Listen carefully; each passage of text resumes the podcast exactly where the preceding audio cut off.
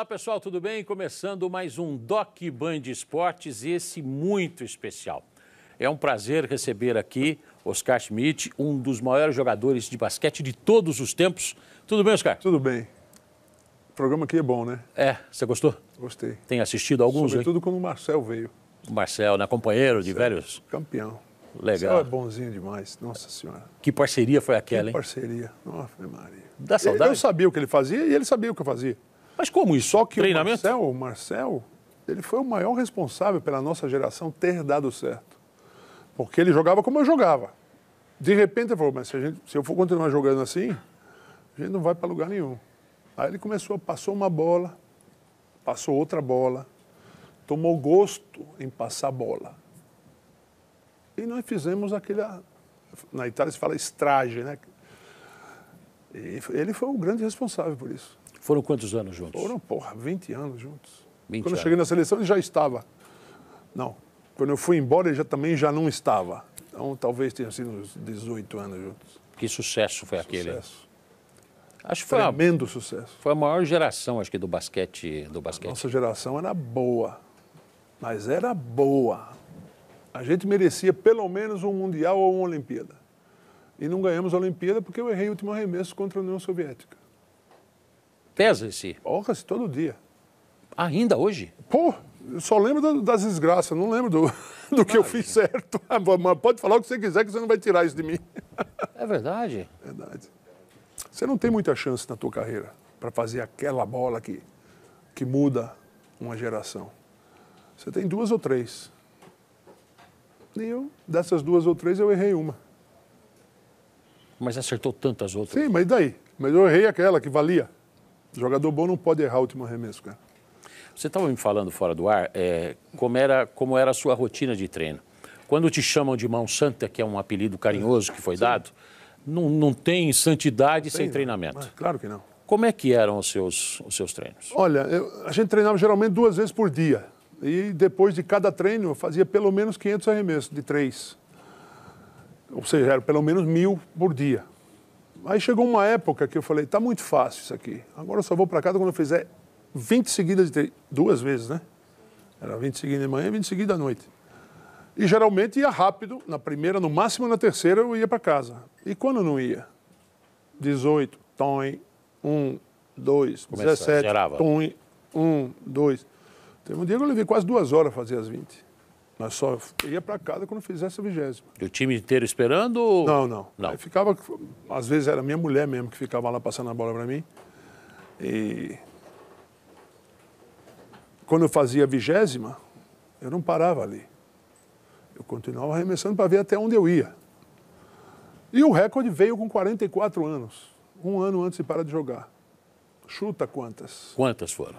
20? 90 de três. 90 de três? Sem errar. Sem erro.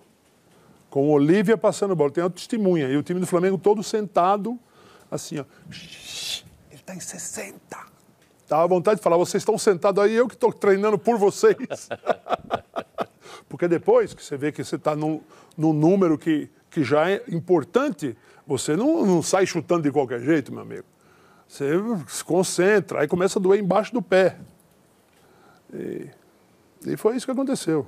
Aí os caras me chamaram de mão santa. É até bom, eu, eu adoro- esse apelido. Porque significa que eu meto bola. né? Ninguém me chama mão santa um cara que não mete bola.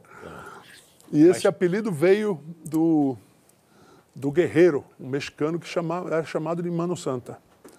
E em algum momento o Álvaro José, da- aqui da Band, e o Juarez Araújo começaram, eles têm o Mano Santa dele, a gente tem o nosso Mão Santa, começaram a me chamar de Mão Santa. E o apelido pegou. Pegou e hoje todo mundo me chama de Mão Santa. Holy Hand. Quantas, quantas, eh, quantos pontos na carreira foram? Quase 50 mil. Quase 50 Quase mil. 50 mil. Mas você sabe que eu, eu fui campeão mundial né, com o Sírio. Não encontrei uma súmula daquele campeonato. Nenhuma. Pô, eu tenho que botar esses, esses, esses pontos na minha conta. É assim.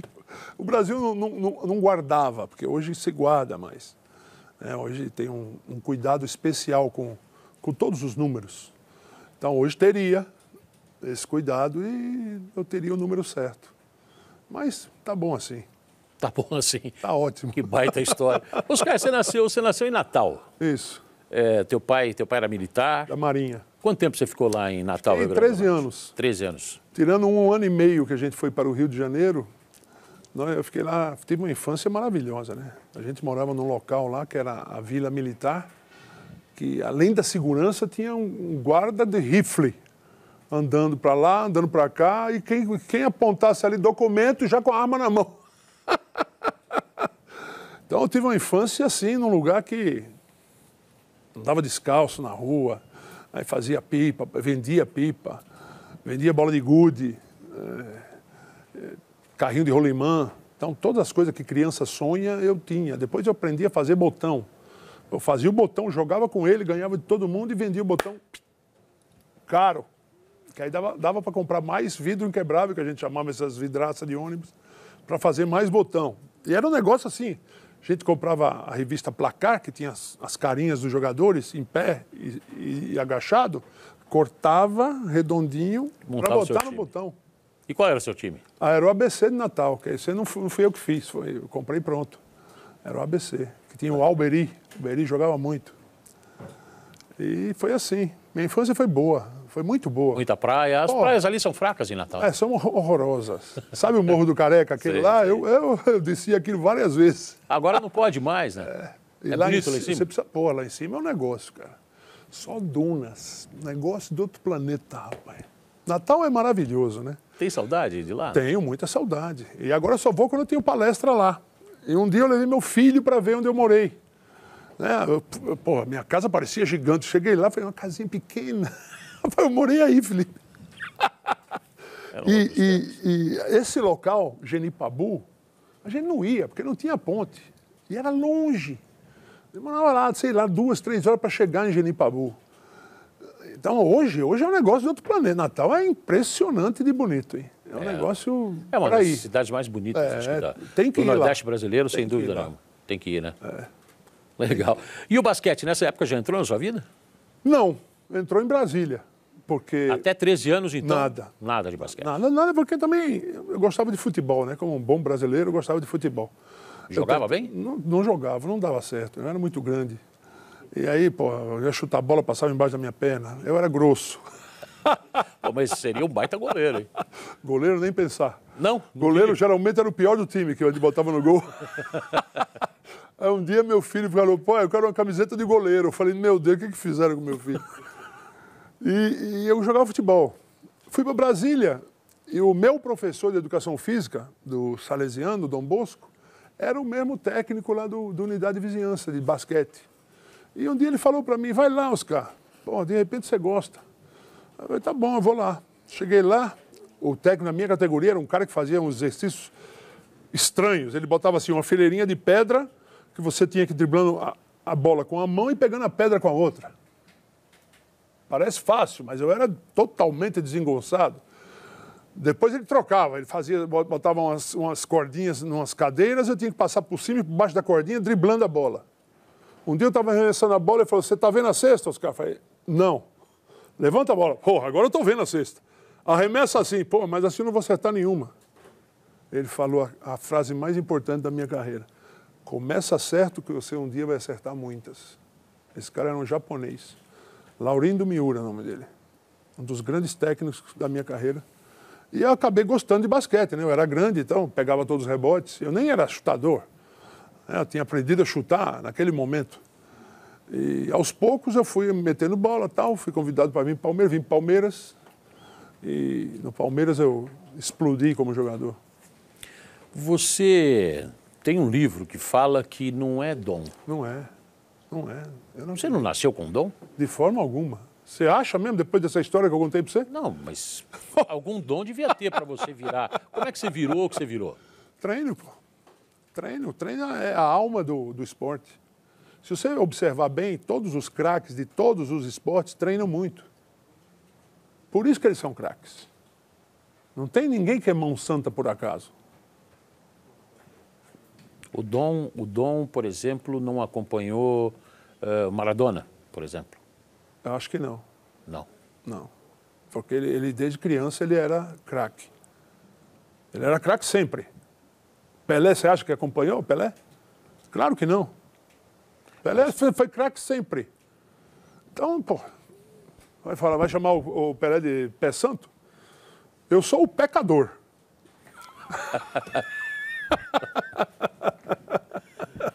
Mas você, você, você acha que, por exemplo, Cristiano Ronaldo é um cara que ele treina bastante. Treina muito. Treina muito. Agora, você sabe por que que ele não tem tatuagem? Tatuagem? Porque ele é doador de sangue. Ah, por O isso. cara fica falando que ele fica se olhando. Deixa o cara lá, rapaz. Você não sabe metade da vida dele. Ele é uma pessoa diferente. É uma das grandes referências aí Ah, hoje. não né? tenha dúvida. Se tiver que votar no melhor do mundo, eu voto no Cristiano Ronaldo sempre.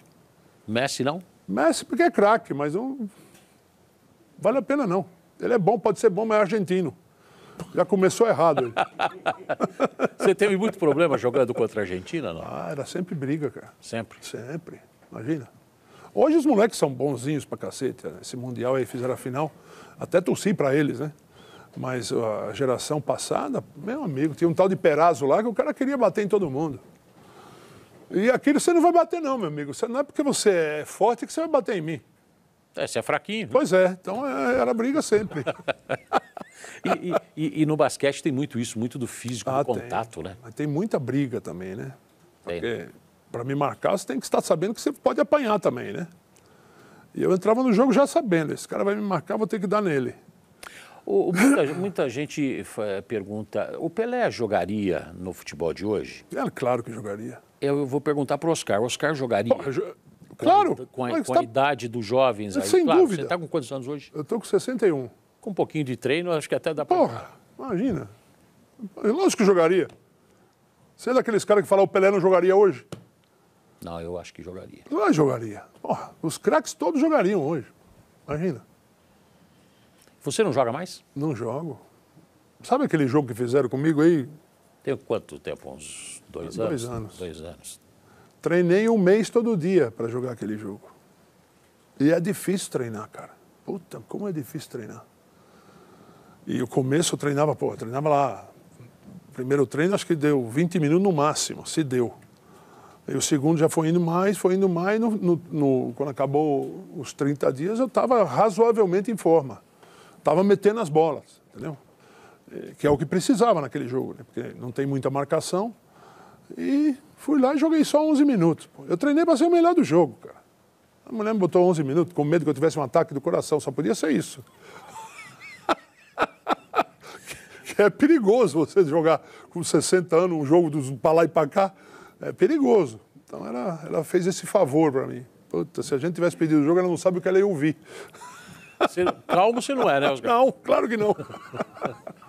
ai, ai. Mas, Oscar, você, você com essa trajetória toda, você sempre foi competitivo? Sempre. Você sempre entrou, não, não, não, tem, não tinha meio... O meu filho, eu jogo botão, né? Sabe jogo de botão? Sim. Eu jogava muito botão. Não, não era craque, mas sabia jogar bem. Meu filho só ganhou de mim quando ele ganhou. Nunca deixei ele ganhar. O dia que ele ganhou, eu falei, parabéns, você ganhou de mim. Mas não deixei, não. Não, mas ele achou que tinha deixado. Eu falei, não deixei nada, meu amigo. Você ganhou porque você ganhou. Nunca deixei ninguém ganhar de mim, nem meu filho. Você tem, você tem quantos filhos? Dois. Tem o Felipe de 33 anos e a Stephanie de 20, 28 anos. Casou com 26, né? Então? Não, não foram para o esporte. Foi, meu filho jogou basquete. Jogou? Foi para os Estados Unidos para jogar basquete. Ah, foi? É um peso ser filho do Oscar, né? Ah, deve ser, cara. Deve ser. É que Esta- bom, nos Estados Unidos todo mundo sabia de quem ele era filho.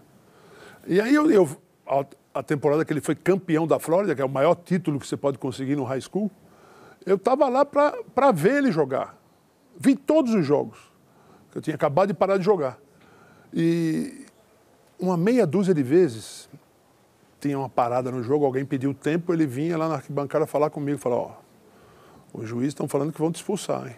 Eu falei, porra, beleza, já ganhamos o jogo.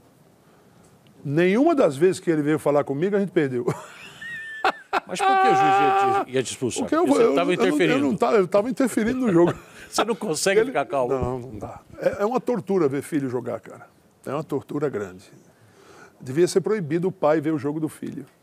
né? Você sofria muito? é- pô, primeiro que high school é jogo de criança, né? Os juízes estão apitando jogo de criança.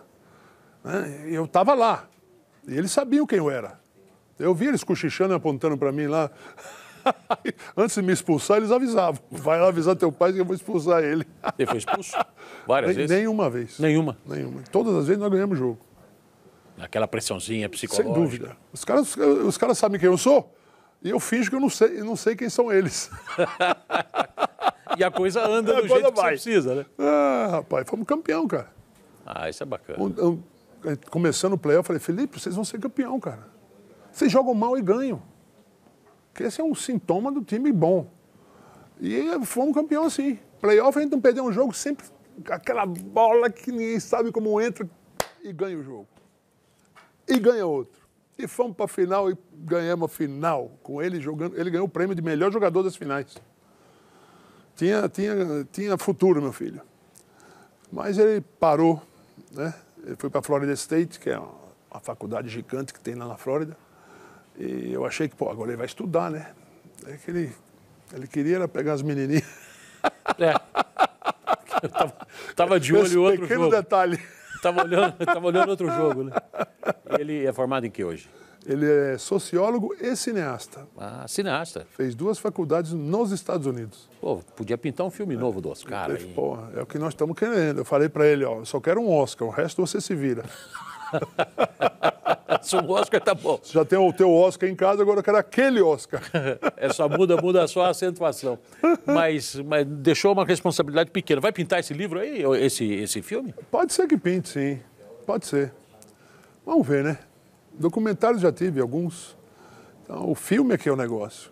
né? Teve umas ideias boas. Por exemplo, uma das ideias boas, muito boas, era fazer um filme sobre o amor com minha mulher. Que a gente é uma história de vida, assim, então, há muito tempo juntos. E a basquete seria secundário. E até agora não, não, não, não foi para frente essa ideia. Mas era uma boa ideia, hein? Peraí, depois do intervalo, me dá a sinopse desse filme aí. Aí você vai falar um pouco dessa relação com a dona Cristina, como é que Sim. começou, essa coisa toda. São quantos anos? 44. 44, é uma história de vida. É Daqui a pouco a gente volta com o nosso querido Oscar Schmidt, é um dos maiores jogadores da história do basquete mundial. Até já, pessoal. Olá, pessoal, de volta com o nosso Doc Band Esportes, mais um pouquinho do Oscar Schmidt, que vai, vai falar para a gente aqui em primeira mão a sinopse do filme, é, que vai ter o basquete como pano de fundo, mas em primeiro plano o casamento, o relacionamento do Oscar com a esposa. Como é, como é que vocês se conheceram Bom, inicialmente? gente Foi aqui em São Paulo? Foi em São Paulo. Eu morava na Ministro Ferreira Alves e eu rompi o ligamento do tornozelo, um acidente muito grave. Podia ser que eu não voltasse a jogar basquete. E se cogitava em operar. E deu certo. Me engessaram o pé um tempão, né? E, eu ficava, ficava assim na frente da República fazendo esse exercício para fortalecer minha coxa. De repente ela passa e fala: Uau! Já deu aquela... Era moda isso na época. Não, sei se sei, ainda sei. é moda. É, não sei. Eu também, eu já estou mais ou menos na sua, na sua época. No nosso tempo era assim, não sei. E aí Não ela, e aí ela não estava nem aí, ela não olhava para a República, moravam oito jogadores de basquete lá. Aí eu ia de muletas pegar ônibus. Ela pegava o mesmo ônibus que eu. Você mudou o horário para pegar o memória? Não, não, era Coincidência mesmo. coincidência. E aí começou a conversar, começamos. Primeiro que já para pegar ônibus de muletas, você imagina o sacrifício que era, né? Pequenininho. É, e de repente ela começou até a me ajudar a entrar no ônibus. E a gente conversando, é, viramos amigos. Esse negócio de amizade entre e mulher não dá certo mesmo. Só se um dos dois for muito feio. Mas a gente era dos dois bonitinhos. Começamos a namorar, lógico. E ela ela estava ia ao trabalho? Ela estava indo para o cursinho. Ah, fazendo. E eu ia para o Mackenzie. Gente pegava o mesmo ônibus. O cursinho era colado no Mackenzie. Depois eu voltei a treinar e ela ia passar a bola para mim, porque eu treinava sozinho, né? Meu pé inchava muito e eu não podia treinar com o time, eu tinha que treinar sozinho. Aí o primeiro dia ela veio, passou bola para mim, ficou com o braço doendo, nunca tinha passado bola para ninguém. O segundo dia ela voltou. Uma semana passando bola, um mês passando bola, eu falei, porra, vou casar com essa mulher. E já começou a melhorar o, o passe. Eu dava bronca nela, pô. Passa direito essa bola. e aí casamos depois e fomos para a Europa, recém-casados. Eu era praticamente uma criança e voltei de lá pô, falando quatro línguas, dois filhos, e um jogador de basquete muito melhor. Você ficou quanto tempo na Europa? Fiquei 13 anos. 13 anos. 13. É muito tempo. E eu achei que eu não ia voltar para o Brasil, né?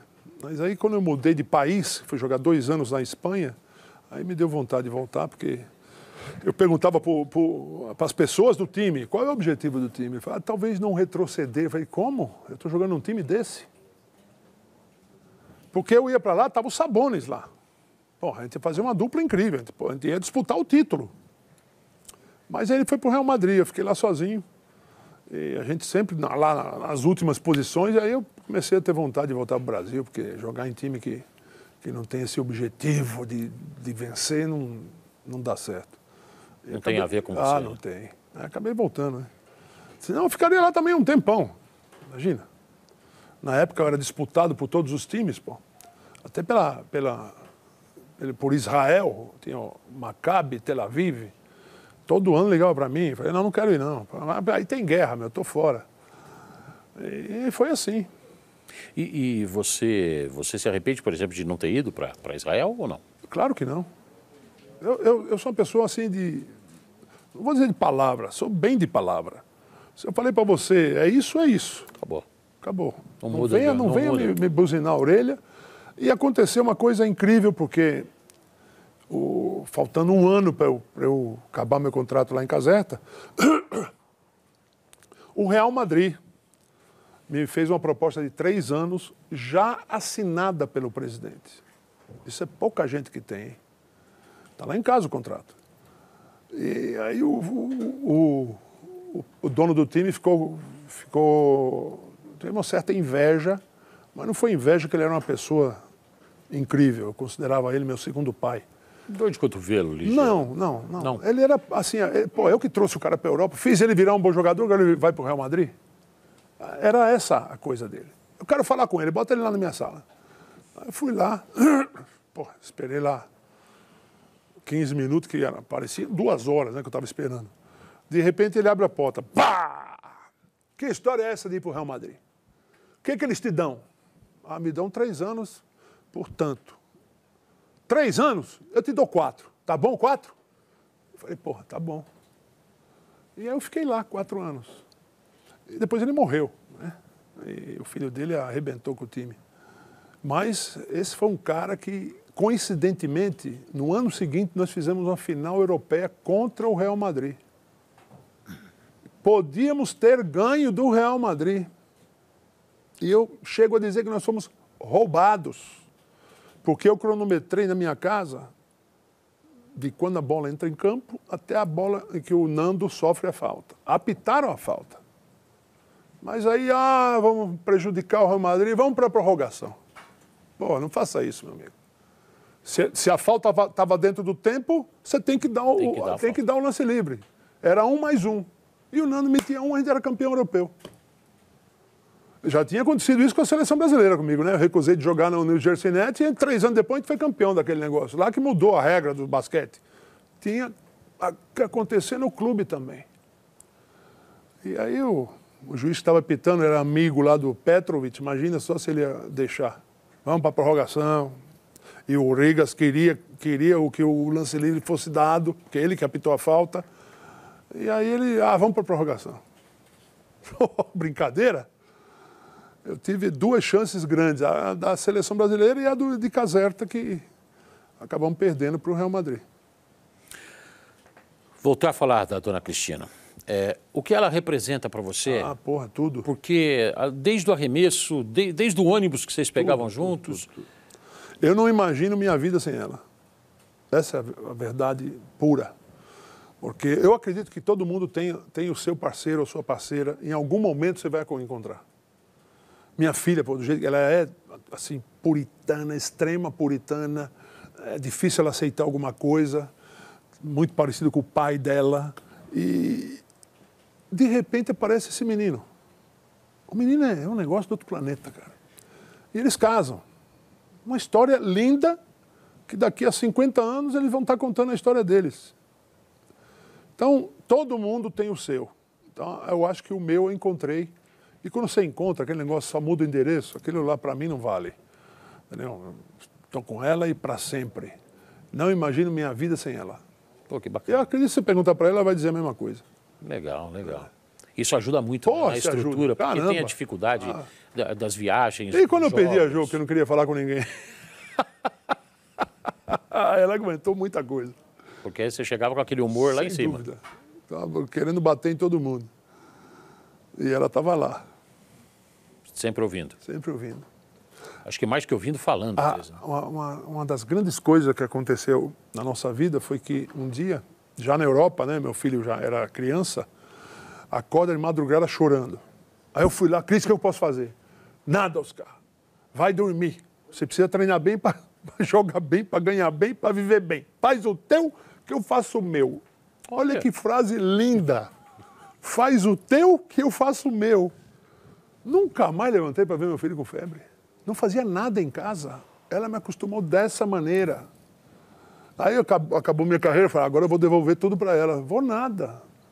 Eu não abro a geladeira, cara. Não sei nem onde estão os copos lá em casa. Ela faz tudo. Tudo. Agora tem uma, uma, uma senhora lá que está há 20 anos com a gente, que ela dá uma mãozinha, né? Claro, claro. É, porque, porque a dona Cristina também precisa sem dúvida. respirar um pouquinho, né? Então esse negócio que só muda o endereço, não. Eu só tenho aquele endereço. Legal. E você dá muita palestra hoje, né? Tô.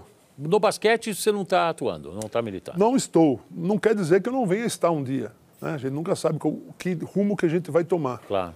Mas eu, eu, no fim da carreira, jogando no Corinthians, patrocinado pela Emoi, um dia um, um dos diamantes, da época era assim que eles se chamavam, né? Diamante, Rubi, Esmeralda. O Diamante, que é o, o cara que podia fazer eventos, um dia me chamou e falou, Oscar, eu queria que você fosse lá no ginásio portuguesa dar uma palestra pra gente. Falei, tá bom, eu vou lá. E fui lá. Fiquei lá no camarim, que é como eles chamavam, aquele vestiário imundo. E os caras tudo gravatinha borboleta. Podia passar fome em casa, mas tinha que mostrar que tinha dinheiro. Aí ele falou, ó, Oscar, é tua vez. Eu falei, tá bom, senta aí no fundo da sala, vamos começar. Falei, não, Oscar, não é aqui. É lá dentro do ginásio. Sabe quantas pessoas tinham lá? 8 mil pessoas. Você nem imaginava isso. Caramba, eu, falei, não, eu não, fiz, não preparei nada. Eu falei, você vai ter que ir lá falar alguma coisa. E eu fui, falei, pô, eu tô ferrado aqui, vão me vaiar. Aí eu fui lá, falei uns cinco minutos. Para mim tinha sido uma merda. Mas eles gostaram daquilo. Porque depois dos cinco minutos, o povão estava todo assim, ó. Vamos ser campeão! Vamos ser campeão! Os caras adoraram aquilo lá, me contrataram de novo ainda. Mas aí eu já fiz um roteirinho, né? Nasci em Natal. Aí já começou a contar. Conhecido na E foi assim que, que me veio esse negócio de fazer palestra. E hoje é a palestra para empresas. É palestra para qualquer tipo de organização. E está cada vez melhor. E você já ouviu falar do Top of Mind, né? Sim. Pois é. Em 2011 eu fui indi- indicado nos cinco melhores Puxa vida. e ganhei a competição. E de lá para cá eu estou ganhando todos os anos. Desde 2011? É. Mas aí apareceu um tal de Leandro Carnal. Você ouviu falar desse cara? Já ouvi falar, vi falar, alguma né? coisa na Pois é. internet. Ganhou de mim. Pô, Eu não vejo a hora de chegar o dia para ganhar dele. Tem que chamar, tem que chamar a revanche. Esse dia já chegou e eu ganhei. Ah, já ganhou? Pô, que bacana, já ganhou dele. Posso dizer que eu ganhei do Leandro Carnal. Que legal, legal. Competitivo até nas palestras. Um a um. Quando é que vai ter o tie break? Ano que vem só. Então vou aproveitar esse período. O basquete, o basquete faz falta? Faz falta, cara. Faz. Talvez não faça tanta falta, porque como eu, como eu falo de basquete, porque a minha palestra é sobre a minha carreira, talvez esse seja o motivo que não me faz tanta falta. Porque falando em basquete, eu falo daquele campeonato que a gente ganhou, falo da minha carreira toda. Então isso talvez preencha a lacuna que o basquete deixou. Porque deixa um negócio. Você parou com 45. Cinco. Eu me exprimi muito. Você foi até o limite também, Até né? o limite. Você não acredita que foi jogar com 45 anos? Doía tudo. Ave Maria. Eu já tinha programado para parar com 44, né? Aí no jogo que era despedida, eu bati palma pro juiz, o cara me expulsou, me expulsou, me expulsou de campo, cara. Falei, você tá de brincadeira, cara? Olha, você não sabe o que tem de jornalista aí para me ver parar. Um tal de Chico, não quero nem falar com esse cara. Eu tive que jogar outro ano. Que bom, a gente ganhou. Que com isso. bom, que bom o cacete, rapaz. Foi ruim? Foi do- eu eu tenho todo comprometido. Você falar qualquer coisa minha, tá, tá doendo. Dói também. Dói. Quantas cirurgias? Ah, nenhuma, ainda bem. É, então. Até, a- até aquela que era para ter sido cirurgia não foi, né? Do Aquela- tornozelo, aquela lá. Aquela que quase Cara, acabou com a. cara que queriam operar meu menisco duas vezes. Eu falei, não, vamos, vamos tentar tratar. Eu tinha, eu comprei o ultrassom, o tal do Tense e sabia a bula de todos os anti-inflamatórios. Eu joguei 11 anos na Itália, perdi quatro jogos, porque quebrei a mão, senão não ia parar nenhum. Ninguém sabia se eu estava doente ou não. Eu fazia meus tratamentos em casa e curava sozinho Sozinho. sozinho. então, tudo, tudo, eu queria me operar meu menisco. Eu falei, não, vamos tratar, tratar, tratar nada. O menisco continua doendo. E eu passava por cima da dor, Você jogou muitas vezes com dor. muitas vezes. De, de cinco jogos, pelo menos dois foram com dor. E não tem jeito, né? O esporte competitivo não tem. Tem outra, se você parar, a chance de ser cortado aumenta, né? Seleção brasileira foram quantos anos, Oscar? Foram 24 anos. 24 anos de seleção. Quatro anos no juvenis e 20 anos no adulto.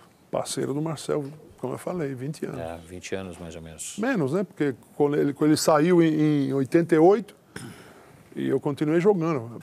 Eu parei de jogar com, em 96, quer dizer, foram 7, 8 anos sem ele. Sem ele. Vocês se encontram ainda? Ah, se encontra. A gente tem um grupo do PAN. O grupo daquele, daquela vitória, nós temos um grupo. É o único grupo que eu estou, porque eu vou sempre na padaria, né? Tem uma padaria lá onde eu sou, tem uns 25 pessoas e eu sou um dos mais jovens da mesa. E tem o grupo lá também. A- até nove e meia você ouve 20 bom dia. Todo mundo quer falar bom dia. Aí depois começa, ah, você Boa viu o que aconteceu aqui no mercado e tal, daqui a pouco começa a vir pornografia, meu amigo. Aí, aí não vai dar. Aí não. Aí, Aí sai do eu grupo. saio, eu saio de todos os grupos. Menos do PAN. Do PAN eu não posso sair, né? Fala daquele pan. Ah, pô, aquele pão foi um negócio diferente, cara. Porra. Primeiro que ninguém acreditava na gente. Nem a gente acreditava. Vocês saíram desacreditados daqui? Totalmente, pô. Vamos jogar um Pan-Americano onde os Estados Unidos nunca perdeu lá. Pô, não tinha o hino do Brasil. Eu, eu ouvi o hino do dos Estados Unidos ser ensaiado meia dúzia de vezes. Quando a gente ganhou, cheguei no vestiário, tinha uma champanhe enorme que o nosso roupeiro roubou do vestiário americano. Tava lá já. Tava lá. Ai, rapaz, olha, vou te falar. Quando é que vocês perceberam que dava? No intervalo, mesmo perdendo de 14, a gente. Eu falei pro cada um assim, ó. Fica tranquilo, no Brasil todo mundo já desligou a televisão, meu amigo, joga tranquilo. E voltamos pro, pro segundo tempo, Mas foi isso mesmo que você falou? foi. Já não tem mais ninguém Lógico. vendo a gente, ninguém Não, mais eu, acredita. eu não invento, eu aumento, mas não invento. Não. E, e mas foi isso mesmo. Voltamos para o segundo tempo, os Estados Unidos passou lá uns 5 minutos segurando a bola, foi até para 24, imagina, olha só. 24 pontos. É. E aí nós fomos, pá, pá, pá, empatamos o jogo, olhamos pro placar, 12 minutos para acabar o jogo, meu amigo, é tempo pra cacete. Pô, tá louco. E jogamos pau a pau com eles até o fim. Acabamos ganhando o jogo. E não ganhamos um jogo de 60 pontos, ganhamos um jogo de 120 a 115. Sim, mas É. vale a vitória. Pois é. E aquele foi um, um campeonato que mudou a nossa vida. Aliás, mudou o basquete, né? 92 estava jogando o Dream Team. O Dream Team. E tudo me diz que foi a partir daquele negócio lá. Porque os Estados Unidos não ganhou mais. Mais dois anos que eles não ganharam nada. E depois, coincidentemente, veio o Dream Team. É. Sentiram, né? acusaram o golpe, né? acusaram o golpe, né? Você lembra daquele, Ai, daquele instante? Vocês vibrando lá, tem, a gente tem essas imagens e tudo. Você lembra daquele Lembro, lógico instante? que eu lembro. Eu falo disso todo dia. Essa é um- uma parte importantíssima da minha palestra. O povo, muitas vezes, no final tinha um hino sem, sem, sem cantoria. Aliás, teve a introdução do hino, nós começamos a cantar, acabou o hino. Ele estava totalmente despreparado para uma vitória nossa. E aí nós continuamos a cantar e eles botam o hino do começo de novo, para estragar tudo, né? Que foi o que aconteceu. Então, tem esse hino que eu editei, coloquei um- uma, uma banda tocando o hino, e acaba o vídeo, acaba o hino. Quando eu olho para trás, assim, tá o público inteiro de pé cantando o hino, cara. Muitos com a mão no peito, é um negócio assim, extraordinariamente bonito, cara. Isso acontece, não vou dizer com muita frequência, mas com alguma frequência. Entendeu? Então, aquilo lá é um negócio que o povo gosta. Gosta porque ele vive. Eu, eu narro o, pouquinho que tem de imagem, eu narro, e aí eu, eu- eu- aproveito a narração e já começo a falar algumas coisas que são até ofensivas, né? E, e eles gostam, pô. Então, aquilo lá mexe com todo mundo mesmo. É um negócio. Todo mundo sabe onde estava naquele dia. O jogo está jogando, mas eu não estou lá porque eu estou aqui, em tal lugar. Entendeu? Todo mundo sabe onde estava. Volta e, quando, no tempo. e quando acontece isso é porque a coisa é importante. Marcou, né? Marcou. Marcou demais. Vou pedir mais um intervalo, Oscar, para a gente continuar Bora. esse bate-papo agradável aqui. Daqui a pouquinho a gente volta com o nosso querido Oscar Schmidt, um dos maiores nomes do basquete mundial. Até já. Tudo bem, pessoal? Voltamos com o Doc Band Sports, com o nosso querido Oscar Schmidt. Foram quantas Olimpíadas, Oscar? Cinco Olimpíadas, Cinco. Das quais nós tivemos duas grandes chances e não conseguimos. Foi Fiz cinco Olimpíadas e não ganhei uma medalha, né? Tem essa. Mas em 88, aquele que eu errei o arremesso, e em 80, quando nós perdemos para a Iugoslávia de um ponto, na minha opinião, também roubado. Roubado mesmo. Pitaram uma falta do Marcelo, que o Marcelo passou por trás assim, ó. Pitaram falta dele. Ó, não faça isso. E perdemos de um ponto para a Iugoslávia. Dois lances livres do Delibazic. Essas duas ocasiões tivemos grande chance de ganhar pelo menos uma medalha. 88, quando você fala, foi semifinal? Foi, se a gente ganhasse aquele jogo, a gente ia para a semifinal. Ah, contra a União Soviética. Isso. Foi naquele arremessinho lá. Foi um ponto de diferença? Aquele arremessinho, o cacete. Eu, eu penso nele todo dia, aquele arremessinho. Vê se pode um negócio desse. É, eu estou falando, estou tentando diminuir o, o, o sofrimento que. O sofrimento é o seguinte: era para mim arre- arremessar de três pontos aquela bola. Só que eu fiquei travado pelo cara e o arremesso ia sair muito forçado. Tentei driblar para dentro e fiz um arremesso simples, assim, que eu faço todos os dias aquele arremesso. E errei o arremesso. Não tem problema. não Tem problema para você, para mim tem. Não, para nós todos. Vocês, vocês ajudaram a mudar o patamar do, do basquete com aquela vitória contra os Estados Unidos. É verdade. Pan-americano. Sem Porque, dúvida. porque mudou. Mudou o brasileiro começou a enxergar diferente o basquete, né? É. E, e- e como é que você enxerga o basquete brasileiro hoje? Olha, o basquete brasileiro, ele, ele vive um momento de muita esperança, a busca de talentos. Porque nosso time tem três jogadores que já são, digo, velhos para o basquete, né? Os três estão com 40 ou próximo dos 40, que não quer dizer nada, porque eles podem continuar jogando. Mas nós temos um time que vai no máximo até um certo ponto e depois não vai mais. Nós começamos o jogo ganhando, ganhamos da Grécia, cara. A Grécia era potencial a ser campeã do campeonato. E nós ganhamos deles de um ponto. Aí depois jogamos com a República Tcheca, perdemos de mais de 20. Ou seja, estragamos a nossa campanha e a da Grécia. E passou a República Tcheca do nosso grupo. Entendeu? Então, essa é a situação do Brasil. Muita esperança em busca de talentos. A gente, a gente vê, por exemplo, a, o NBB está aqui na Band, né? Está no grupo Bandeirantes. E a gente vê muitos jogadores de fora. Sim. Tem time com quatro argentinos, time com três, quatro americanos. É, falta material aqui, falta incentivo Não- na não é base. O que, que falta. para o Brasil? Se a regra é essa, todo mundo vai querer fazer o time forte. Se a regra for só dois, são dois. Arrume teus brasileiros. Entendeu? Então, na, na Itália aconteceu isso também. E depois eles voltam para os dois. Que é, o, que é o que tem que ser mesmo. Dois estrangeiros e basta. Entendeu? Então nós estamos com uma, com uma, com uma liga boa, onde o Flamengo já ganhou metade das competições da liga, o Flamengo ganhou, porque é o melhor time mesmo. Está no estatuto do Flamengo que eles têm que, que ter basquete. Que, aliás, o time do Flamengo de futebol não tem na América do, nas Américas um time que ganha do Flamengo. Essa é a minha opinião. Campeão de tudo. De é. tudo, pô. De tudo. Basta ver o brasileiro, como é que eles estão. Está passando voando por cima de todo mundo. Tem muito a ver com o treinador também, o, português? Mas o Abel era bom, cara. Pô, você troca o Abel, o Abel tá botando o time, pegando fogo no time, rapaz. Eu não concordo com mudança de treinador, hein? Não concordo mesmo. Mas é esse português aí que tá indo bem no Flamengo. Fazer o quê? O, o- o flamenguista quer ver vitória.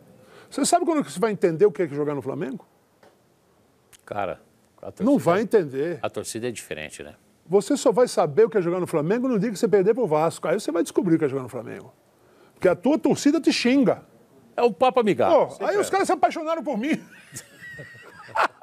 Eu xingava eles de volta e eles acabaram se apaixonando por mim. É assim que a gente quer ver você, Oscar. Bravo assim, reagindo. Mas nunca, nunca com confusão, né? Nunca com confusão. Sempre confusão. Assim, mas não de, de, de Não, não. de fato. Aí né? não.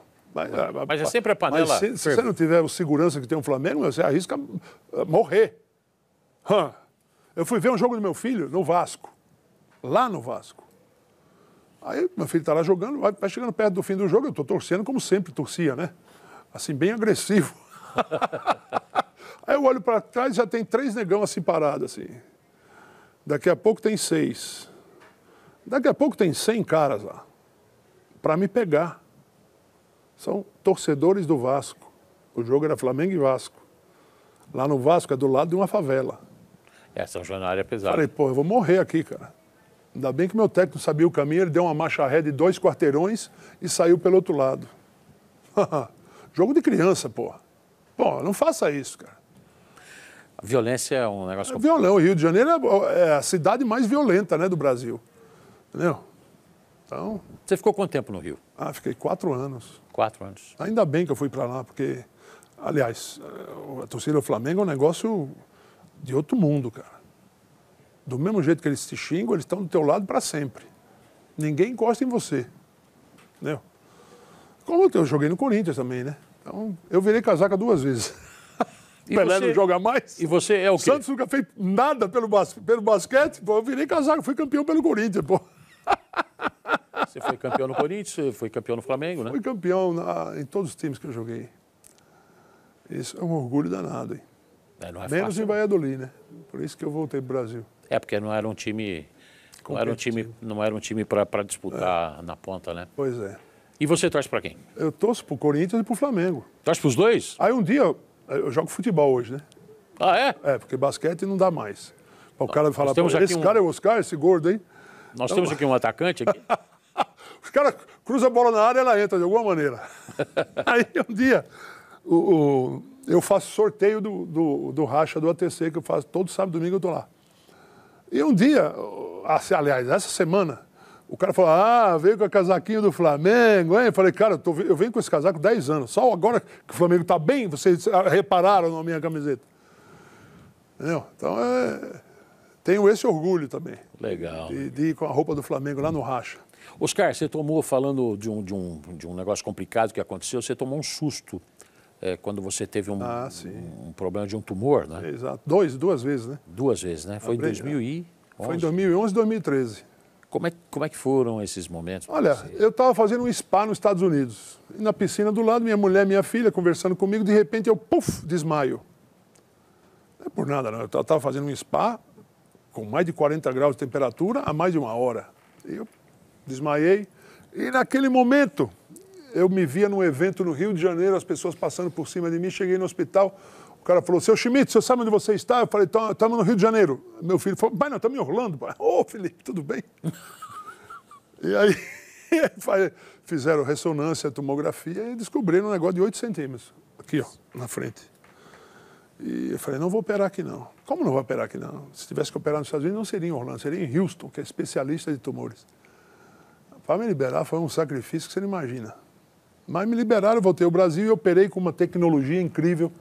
Tem uma maquininha que você coloca os dados da ressonância nela e ela vai dizendo para o doutor onde ele pode cortar e onde ele não deve cortar. Que máquina é essa, hein? Para mim devia ter uma por estado, mas não tem. Eu sei que tem no Einstein e no Sírio. Eu operei e foi revelado o grau 2, que na graduação de malignidade, um é, um é benigno, dois já está na fronteira, três é maligno. E quatro você está morrendo. O meu foi dois. Pode ir embora. Os caras, "Pô, Nenhuma radioterapia, dizendo, tá bom, você está curado. Eu fui fazer minha vida de novo. Dois anos depois, também nos Estados Unidos, não sei para que, que eu vou para lá. Me liga o doutor. Deve ser praga daquela vitória. daquela vitória lá. Cara, quando você voltar ao Brasil, eu quero dar uma palavrinha com você. Puta, nem para disfarçar o cara, rapaz. Brincadeira. Tá na cara que eu tenho outro tumor. e tinha outro tumor mesmo, mas eu, eu até mostro na palestra. E falo rápido sobre isso, né? E, e mostro com uma flechinha. Tá vendo aqui? Só que já foi grau 3. Ah, foi grau. Já foi maligno. Então eu fiquei contente porque eu fiz um mês de radioterapia, um mês de quimioterapia, faço quimioterapia até hoje. Essa é a semana da quimioterapia. Ah, você faz até hoje? Todo mês, cinco dias. Puxa. Mas faço em casa, são comprimidos, chama Temodal. E ele me liberou depois de um tempo que eu fiz. Eu fiz um mês de, de quimioterapia. Me liberou, eu falei, tá, tô, tô beleza, doutor? Não, pode fazer a tua vida, se tiver alguma coisa eu te aviso. Outro dia o meu médico que me trata me chamou. Falei, lá vem outro tumor, quer ver? Aí ele falou, Oscar, eu queria te dar os parabéns, porque a tua ressonância nunca esteve tão boa. Graças a Deus. O Papa me abençoou, meu amigo. Fui no João de Deus. Você foi no João de Deus. Nem encostou a mão em mim. Que coisa, né? Que coisa, hein? Você chegou aí lá? Eu fui lá, pô. Eu estava com ele assim, sentei na cadeira dele, vê se pode um negócio desse. Mas não gostei, não. Já tinha sentido alguma... Não, não gostei. Entendeu? E o povo tem que ficar de olho fechado. Para que que fica de olho fechado? Talvez para não ver nada, né? E aí ele se aproveitou de todo mundo lá. Né? Bom, infelizmente... Mas está lá, né? Agora, agora é com a justiça. Você ficou com medo quando, quando isso aí aconteceu? Não fiquei, cara. O tumor me ajudou a viver melhor. Porque eu morria de medo de morrer. E o tumor, com o tumor, eu perdi o medo de morrer. Tudo que eu fazia pouco, agora eu faço muito. Sobretudo viajar. Tipo hoje. Ah, vamos para Orlando? Vamos para Orlando. Cancelo todas as palestras que eu tiver e vamos para Orlando. Não devo satisfação a ninguém. Está enxergando diferente a vida. Estou enxergando bem diferente a vida. E, e essa foi, parece até um favor né, que Deus te faz. Você vai ter esse tumor para você aprender a dar valor às coisas boas da vida. E é isso que eu faço hoje. Faço palestras, encontrei um meio de, de ganhar a vida fazendo palestras, que é uma, isso é uma raridade, pô. E minha vida está assim. Vi- Ótima vida. Você deu até uma emocionada para falar dessa. É, pô, mas é, mas é verdade mesmo. É verdade.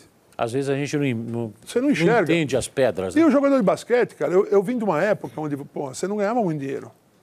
Então, o que, que a gente vai fazer? Eu, eu- eu decidi comprar imóveis, para alugar os imóveis e ter um dinheiro para ser minha aposentadoria. Comprar uma sala, aí acaba de comprar a sala, aluga a sala. Agora comprar um apartamentinho, acaba, agora aluga o apartamentinho. E você vai comprando, comprando, comprando, depois você faz um patrimôniozinho.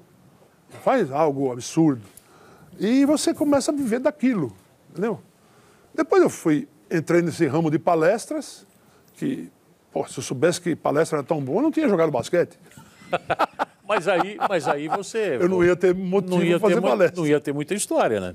E eu estou tendo uma vida linda, cara. Estou adorando minha vida, você não jogou na NBA por quê? porque não quis. O New Jersey Nets me draftou. Eles me queriam muito. Sexto round, escolha 128. Eles me queriam muito, né? Cheguei lá e falei pro técnico lá, falei, ó, aqui é um ponto por minuto, hein? Você me dá 15 minutos, eu te dou 15 pontos. Se você me der 30 minutos, você pode ver 60. Falei para ele. E foi isso que aconteceu, meu amigo. Fizemos cinco jogos de rookies lá. Joguei dois deles contra o Charles Barkley. Foram 25 minutos, 25 pontos por jogo. Aí me ofereceram um contrato no cut, que na época era um negócio do... No cut significa que você não pode ser cortado, imagina. E aí eu falei, não quero, só queria saber se eu era capaz. Depois que eu soube da escolha dele, 128, agora eles vão ver o que é bom. Fui lá para jogar bem. E joguei bem. E aí não quis. Não quis. Porque eu não, não permito que nenhum clube atrapalhe a minha relação com a seleção brasileira. Era proibido jogar na- nas duas. Se eu jogasse um jogo lá no, no New Jersey Nets, eu não podia nunca mais jogar na seleção do Brasil, meus amigos. E a gente não ia ter aquela vitória três anos depois. Baita escolha, hein? A mais fácil do mundo. Talvez não financeiramente, mas. É, mas é mais mas fácil. pátria. Sem dúvida. Aí o cara me falava, "Ah, fecha a tua boca aí, rapaz, você não sabe o que eu fiz para jogar na seleção brasileira. Que abrir mão de muita coisa. É né? lógico, até da NBA. Não se arrepende, não, né? Claro cara? que não, porra. A gente, a gente ficou feliz com a sua escolha. Lógico. A gente ficou feliz. Alguma coisa te faz chorar? Você ri bastante. Ah, mas eu sou fácil de chorar. Depois de um tempo, você passa a- entender melhor o que, que é o esporte. E muitas vezes você não chora. Mas quando eu choro, eu choro mesmo. Choro pra valer. E hoje eu não jogo mais, então eu me emociono em filme triste. Eu me emociono. É, com os filhos, com o sucesso dos filhos eu me emociono, com a minha esposa. Né? Ela, olha, a vida é feita de emoções. Netinho não tem ainda. Ainda não. Como é que tá essa briga aí? É, tá uma briga boa. Porque eles, eles pegaram um cachorro. A tua filha? Foi, foi pro caminho É, menos foi difícil. pro caminho menos difícil. Então estou esperando isso. Eu acho que vou ser um bom avô. É. Vou estragar bem meus netinhos. O que, que você sonha? Eu sonho com o sucesso dos meus filhos. É inevitável você ter, ter um, um sonho desse tipo. Porque você. Quando eu tive meu filho, primeiro que eu estava jogando basquete na Itália. E aí cheguei lá com a Cris, assim, não queria me ver. Eu falei, doutor, quanto tempo vai demorar isso? Ah, umas três horas, cara. Então eu vou treinar. Fui treinar. Voltei e vi meu filho nascer, cara. E foi, foi a, a Cris quis fazer um- o parto de um tal de Le Boyer, que é um parto assim, não tem nenhum, o médico não ajuda em nada. Nossa. Imagina só, foi um sofrimento danado. Eu falei, pô, não vamos ter mais filho, hein? Não, tem que ter outro filho. Eu falei, aí tá bom, depois de cinco anos nós tivemos outro. O... E foi um negócio lindo, cara. Eu vi meu filho nascer. E eu aconselho todo mundo a ver o filho nascer. Porque aí você dá valor à tua mulher, você dá valor à vida, dá valor a tudo que gira em torno de você. Então, eu vi meus dois filhos nascerem, né? Depois a gente já fez um outro parto, já teve uma, já teve uma anestesiazinha dentro do útero, que você sentia a contração e não sentia a dor. Né? Já aconselho muito mais um parto desse tipo, hein? Né? Porque nós não, não somos mais índio. Né? Para que vai sentir dor? É, não precisa sofrer, não vamos sofrer, né? Não aconselho cesariana. Cesariana você não, não sente o que, o, o que é o parto. Do, A vida, né? Como é o, su- o surgimento, né? porque o surgimento da vida, pô, antigamente não tinha cesariana, meu amigo. E as pessoas, bom, todo, todo esse povo, que está aí nasceu. Com ou sem anestesia. E antes não tinha anestesia. Mas era parteira, em Pois casa. era, parteira em casa. Imagina o que era isso. E então você acaba torcendo para o sucesso dos teus filhos que você viu nascer, que você viu crescer. Você ajudou o teu filho a crescer, a, escol- a fazer boas escolhas, a ter berço. Essa é a palavra mais importante de uma criação, você ter berço. E foi isso que eu tentei dar para meus filhos, foi isso que eu tive do meu pai. Você recebeu dos seus Ah, pais. né? recebi berço. Recebi um berço enorme. E eu tento dar isso para meus filhos. Você, o seu pai nunca teve objeção da sua, do seu lado Não. de atleta. Mas ele não Sempre te entendia apoiou. muito como que era isso. Né? Na época ele falava, esse negócio de basquete não está dando certo não, né? Precisa fazer um concurso Banco do Brasil. Que é o que ele via como a melhor coisa E da na, época. e na época era mesmo. É. E aí depois eu fui crescendo tal, e no final ele tinha um orgulho danado de mim. Porque eu fui vencendo, né? fui galgando degraus enormes na minha carreira. E escondia muitas vezes, eh, não me davam dinheiro na República. Porra, passei seis meses sem ver um centavo. Passei fome. Porque eu ia treinar, eu chegava no clube lá no Palmeiras às 5 horas, treinava das 5 e meia, 7 e meia, treinava os três treinos e antes eu fazia arquibancada, arquibancada, eu achava que era bom aquilo, e não é. Aquilo lá é, um, é uma afronta ao físico da pessoa. Então eu, eu ralei pra cacete. Aí chegava de noite e não tinha comida. Tinha, o meu prato comia o meu prato. Que a, a tia Malvina lá, ela fazia o, o prato de todo mundo e o meu estava pronto ali, o, o povo comia meu prato. É guerra na hora de comer em república. E, e aí eu comia só feijão, só pudim de pão, que eu odeio até hoje esse pudim de pão que tinha todo Trauma, dia. né? Então, eu lutei muito pela minha vida, cara. Olha, eu vou te- e escondia do meu pai que eu estava passando fome. Se ele soubesse, minha carreira acabava imediatamente. Meu pai vinha em São Paulo e me levava de volta, pô. Certeza. Ainda bem que você não falou para ele. Ainda bem, não, já sabia que não podia falar. Tem orgulho da história do Oscar? Oscar? Muito orgulho, cara. Puta que pariu. Por isso que eu não, não senti muito o negócio do tumor lá. Né? Fui no João de Deus, imagina. E... Orgulho grande, hein? Nunca pensei que fosse chegar onde eu cheguei. Aquele menino de 13 anos lá Ah. de Natal. Puta que foi lindo, lindo, lindo. Foi muito além do que eu pensava. Mas brigando todo dia, né? Pela minha vida, pela... para ninguém me cortar, para mim. E foi assim que aconteceu. Me sinto uma pessoa feliz. Isso é importante. Querido, Legal te receber aqui. Muita saúde. O prazer foi meu, sucesso. meu velho. Saúde para você E a também. gente vai se encontrar aí nessas, Boa, boa. nessas andanças. Obrigado, tá, Oscar? Valeu. Parabéns pela história. Obrigado. Tudo que você fez ao nosso, ao nosso esporte. Obrigado. Legal, valeu. Valeu. Pessoal, encerramos aqui o nosso Doc Band Esportes. Não se esquecendo que essa entrevista também pode ser acompanhada no nosso canal, o canal do Band Esportes no YouTube, Doc Band Esportes, com o nosso querido Oscar Schmidt. Na semana que vem a gente volta. Até lá. Tchau.